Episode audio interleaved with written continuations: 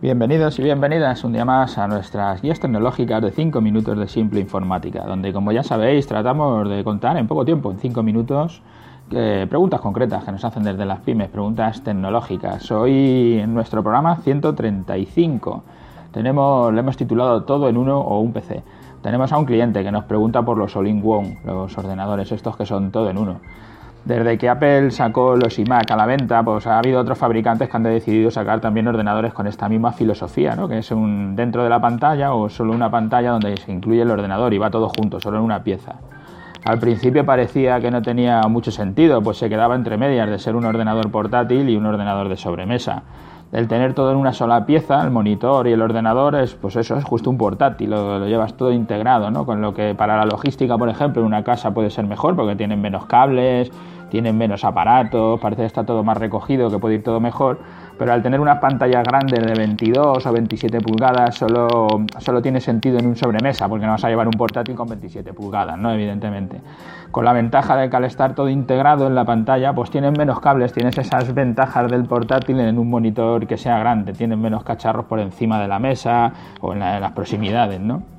Si es bueno o es malo, es, la misma pelea, es la misma discusión que ya hemos tenido antes, dentro del mundo de las tecnologías con los aparatos de alta fidelidad.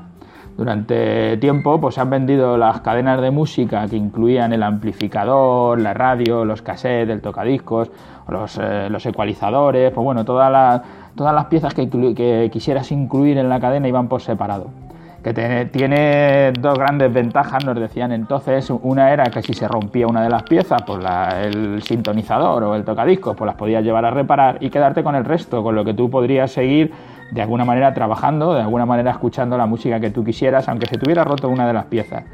Además que si alguna de las, piezas tenías un sintonizador analógico y salían los digitales y lo querías cambiar, no tenías que cambiar todas las piezas de tu cadena, sino que las podías cambiar por separado y también podías comprar cada pieza por separado a fabricantes distintos, con calidades distintas y con precios distintos.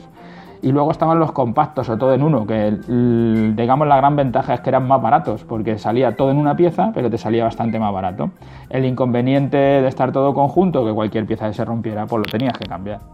Todo el aparato a la vez, ¿no? Para la compra de un ordenador, ahora ya actualmente, pues eh, pienso que pasa un poco igual que ha pasado con los aparatos de alta fidelidad, con los compactos o los all-in-one o todo en uno.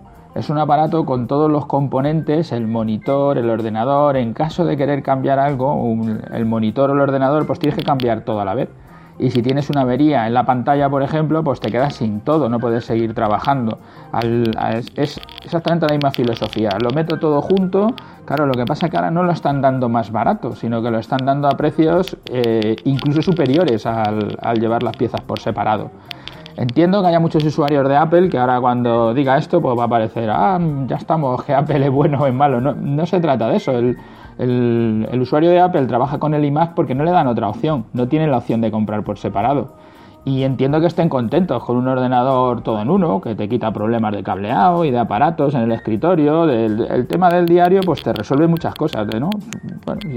ahora, cuando uno tenga una avería o tenga la necesidad de cambiar la pantalla, a lo mejor te compraste un iMac de 20 pulgadas y ahora necesitas una pantalla mayor o necesitas mejorar el equipo, pero estás contento con esa pantalla porque te compraste un equipo de 27 pulgadas, pero ahora lo que quieres es tener un ordenador más potente o con otras características o lo que sea, o cambiar, simplemente me quiero cambiar a PC y me gustaría quedarme con mi, con mi pantalla. Pues ahora sí tienes un, problema porque no vas a poder hacerlo. Eh, al igual que en el audio, los aparatos compactos, eh, todo en uno han sido los triunfadores, ¿sabes? Esta guerra que, se tuvo, hombre, comprar por piezas parece que tiene más ventaja. Al final en, la parte de audio los compactos ganaron la batalla, han sido los que más se han vendido, pero sobre todo en entornos domésticos. En la, en la parte profesional siguen vendiéndose los aparatos por separados, precisamente por esa filosofía de poder cambiar, de tener distintos fabricantes, de poder tener una avería y poder cambiar solo esa parte, no tener que cambiar todo.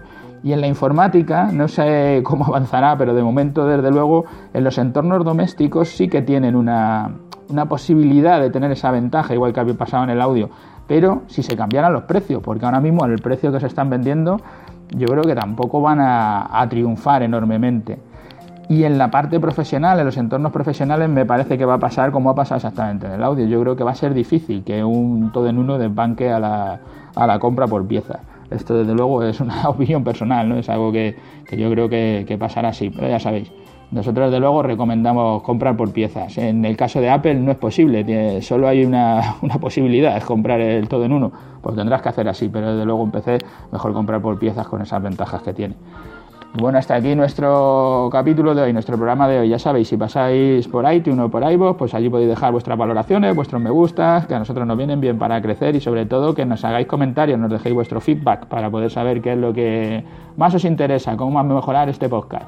Y para hacer cualquier comentario, simpleinformática.es, nuestro formulario de contacto o nuestro teléfono, el 91 694 7706, donde podéis poner en contacto con cualquiera de nuestros asesores. Gracias por estar ahí y hasta mañana.